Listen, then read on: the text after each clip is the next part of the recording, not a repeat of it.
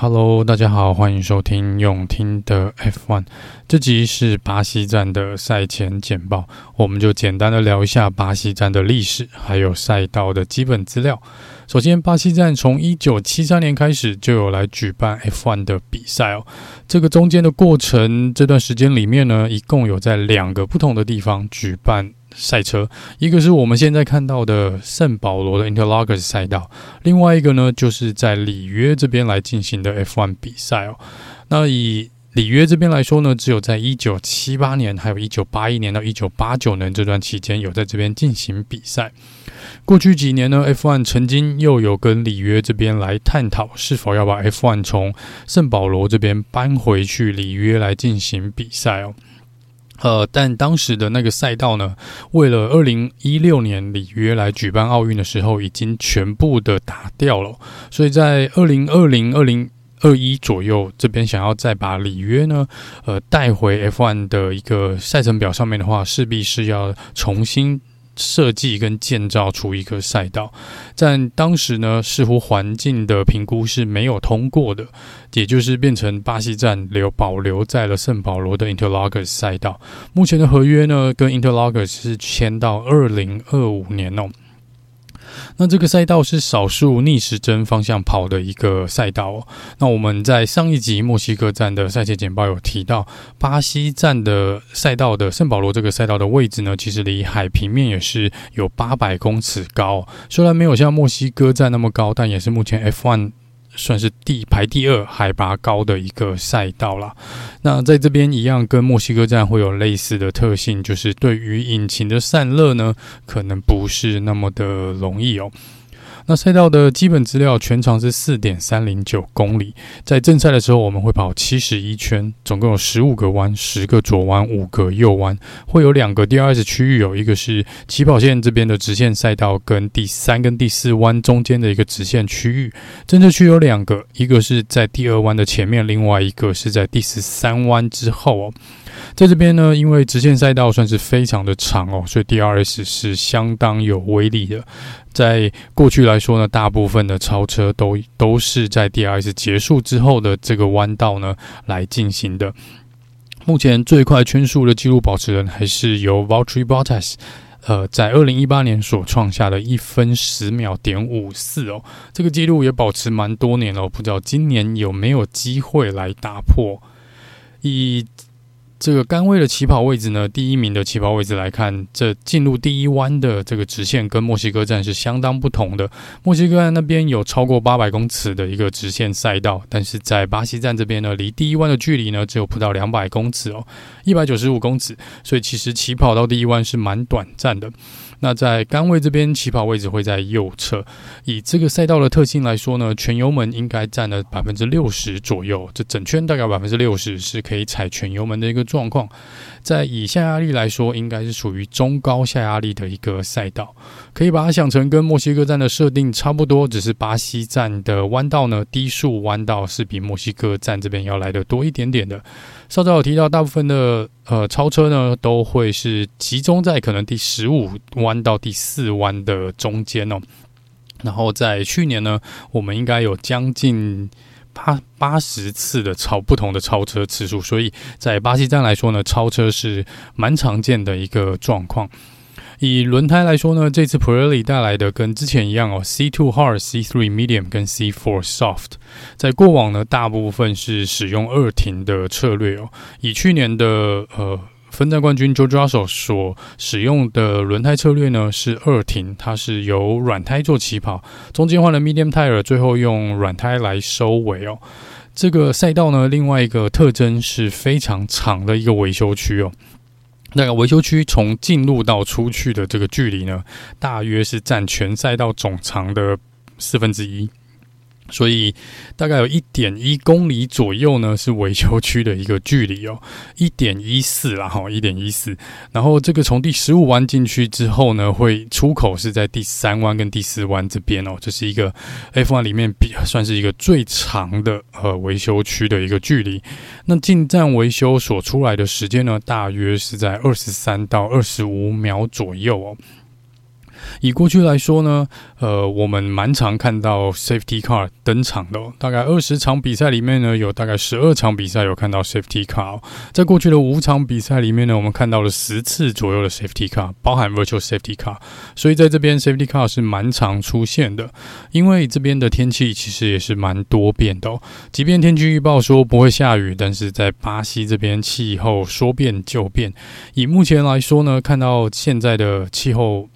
呃，气象预报呢，礼拜五是会下雨的，所以礼拜五在当地时间晚上举办的预赛呢，是非常有可能是要使用半雨胎或是雨胎来进行预赛的。那在礼拜六的时候呢，就是冲刺赛的这个时间呢，看起来是不会下雨，但是有降雨几率大概百分之二十哦。不过在呃冲刺赛的这个排位赛这边跟冲刺赛。本身呢，看起来是晴时多云的一个状况啦。那在正赛这边，气温大约在二十二到二十三度。那目前预报是不会下雨哦。在过去来说，有制造出了呃二十五位的的分站冠军哦，然后有。二十四位不同的杆位得主哦，那目前在这边得到最多次胜利的应该是 Alan Prost，在这边赢过六次，Michael Schumacher 有四次哦，然后 Michael Schumacher 在这边基本上都是在 Interlagos 赢得了巴西站的一个呃分站冠军，Sebastian Vettel 跟 Lewis Hamilton 在这边各赢过三次，还有去年 George Russell 在这边得到了 F1 生涯的第一胜哦。那以车队来说呢，Ferrari 红军是在这边得过最多次分站冠军的车队，他们在这边得过九次的分站冠军。接下来是 McLaren 的八次，Red Bull 的五次哦。所以在这个部分呢，以胜率来说，还是红军的胜率比较高。以这个分站冠军的一个分析的话呢，大概有将近八成的比例呢，他们是由第一排起跑的这个第一名跟第二名的车手来夺得该站的分站冠军，所以在预赛这边的呃起跑位置呢，也是相当相当的重要。在过去的八场里面呢，有六场是由杆位得主拿到那一场比赛的分站冠军。刚刚有提到这场比赛又是一个有冲刺赛的周末，所以整个赛程表的时间上面呢，又会再有所变动。以预赛来说呢，礼拜天正赛的预赛是会在我们台湾时间的礼拜六凌晨两点来举办哦。那在冲刺赛的排位赛这边呢，是在礼拜六的晚上十点。那冲刺赛正赛的本身呢，会在礼拜天的凌晨两点半。那正赛是会在礼拜一的一点和早上一点来进行比赛哦。这场比赛跟之前美国站一样，只会有一次的自由练习哦，所以也是各车队要想办法在一次的自由练习里面来达到找到他们所想要的一个最平衡的对于整个比赛的一个设定哦。这也是这场比赛车手跟车队这边所要。注意的一个事情。不过好的事情是，因为在巴西站这边，大部分的车队呢，其实都蛮有经验的，跟车手都有在这边比赛过蛮多次的哦。除非是像奥斯卡皮耶里这些新人以外呢，在车队这边，其实在资料的取得上面，跟赛道的一些准备上面，应该会比较充足一点点啦。好，那一些有趣的历史哦，有趣的历史，在一九八二年呢，巴西站的比赛呢，这场比赛因为气候异常的炎热哦，非常多的车手开完都是近乎昏倒的一个状况哦。你们可以想成是上一次的呃比赛里面，我们看到很多车手呢，也是比完赛之后呢，出来都是倒在那边，因为真的气候温度太太严峻了。那在一九八二年，你可以想象当时的一个。条件下面又比现在可能要再更不舒服一点点哦。那二零零八年呢，这个是目前 Felipe Massa 所提出控诉的一年嘛。那二零零八年，卢森堡等是在这场比赛拿到了他第一个世界冠军哦。那当然，这个呃，现在 Massa 既然提出了法律诉讼呢，我们就来看看最后会是怎么样的一个结果。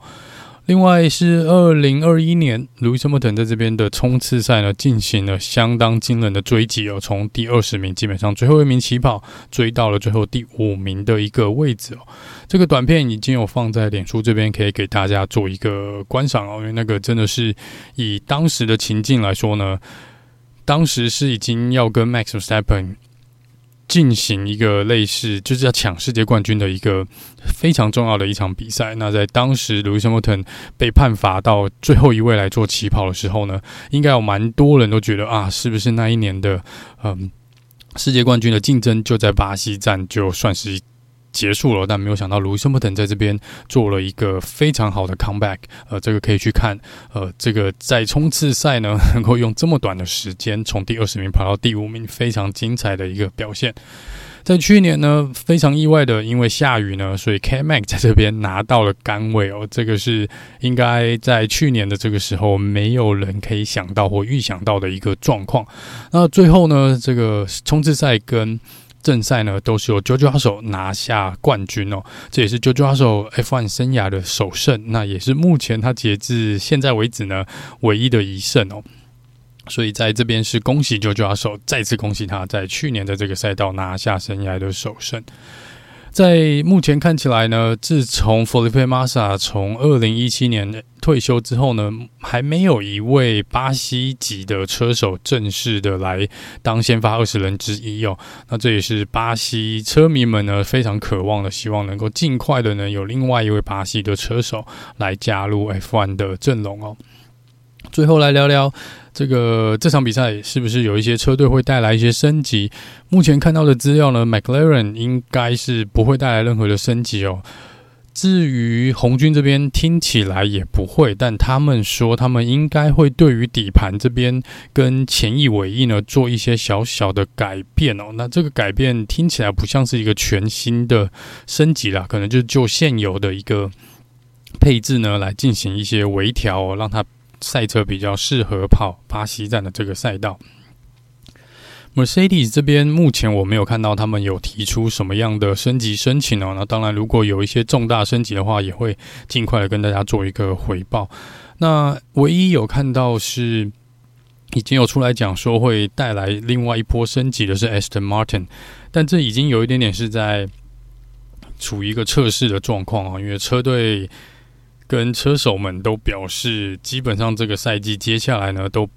可以把它当做一个测试的一个时间来使用了。那 S. M. Martin 现在会带来一些不同，他们其实在过去几场比赛都有带来不同部位的车子，不同部位的一些呃。不同的零件等等哦，来进行一些测试啊。就比如说，可能这场比赛带来呃底盘相关的一个升级，然后下一场比赛可能会带来前翼或尾翼这诸如此类的。那我不知道他们这场比赛会带来哪一个部分的升级，到时候再来看看哦。但是以目前的状况来看，应该这个升级可能也起不了什么作用啊。感觉他们就是要利用这个机会呢来。尽量的收集一些资料，可能来帮忙他们去修正或是研发二零二四年的一个赛车哦。那在这几天比较大的新闻呢，是 Mercedes 这边 Mike Elliott 是确定会离开车队。那 Mike Elliott 呢是这个 Chief Technical Officer，他之前所负责呢就是赛车的一个设计与开发的这个部分。那你也可以说，嗯。说的比较直白一点，就是二零二二年开发出来的 W thirteen 这个 W 十三这台很不好的赛车呢，就是出自他手上的。所以，呃，有人现在有在讲说他被换掉是不是缘由是因为这个事件呢？因为毕竟从 Allison 接手之后呢，我们看到 Mercedes 其实进步就蛮多的，然后 Zero Side Pod 的这个概念也被完全的放弃舍弃掉了嘛。所以这边，嗯、Miguel 也离开车队，我有点意外，在这个时间点，但又有一点点没有那么意外。但我觉得不管怎么说，以他在 Mercedes 也是十一年了，虽然这个技术人员来来去去是蛮常见的一个事情了，但我只是觉得呃蛮可惜的，因为我觉得他是一个也是相当好的一位专业的人才哦，他应该会有蛮多车队现在想要把他网罗过去的，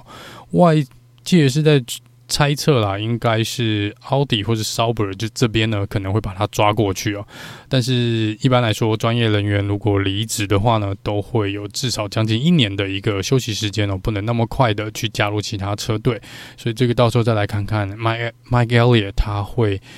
最后会到哪一个车队啦。呃，真的有人在猜是会去到奥迪跟 Sauber 这边。那另外一则新闻是，也不算新闻，算是八卦。除了人事之前龙哥跟 Sergio p e r 这边的八卦以外呢，另外一个消息呢是德国这边有传出说，奥迪可能会直接喊卡哦，就会直接跳脱哦，离开 F1 哦。他们都还没开始，就有传闻说要离开哦。在这个部分，我。个人是倾向说，在奥迪这边已经花了这么多钱了，他们花钱跟 Saber 买了股权，他们花了大概已经花了一亿多的美金来进行引擎，特别为 F1 来进行引擎的一个开发哦。他们到处去雇佣人才，去找了蛮多的，去想办法要组成自己一支专业的队伍，花了这么多心思，花了这么多金钱，那忽然喊卡，的确是有一点点。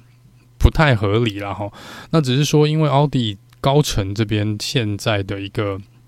管理阶层跟他们的董事会的成员呢，可能跟之前同意奥迪来进入 F1 的这一群人可能不太一样，所以有可能是一些新的股东或者董事会的成员呢，看到现在奥迪的一些报告哦，呃，对于。庞大的金额的支出，费用的支出呢，可能不是那么满意。不过，因为这个消息呢是在德国才传出来的，那在这边没有任何一方有出来讲说这是传闻是真的还假的。那我比较倾向认为说，奥迪应该不会在一切都还没开始的时候就直接说他们不玩了，这应该是不会发生的事情才对啦。那就看看接下来呢，是不是？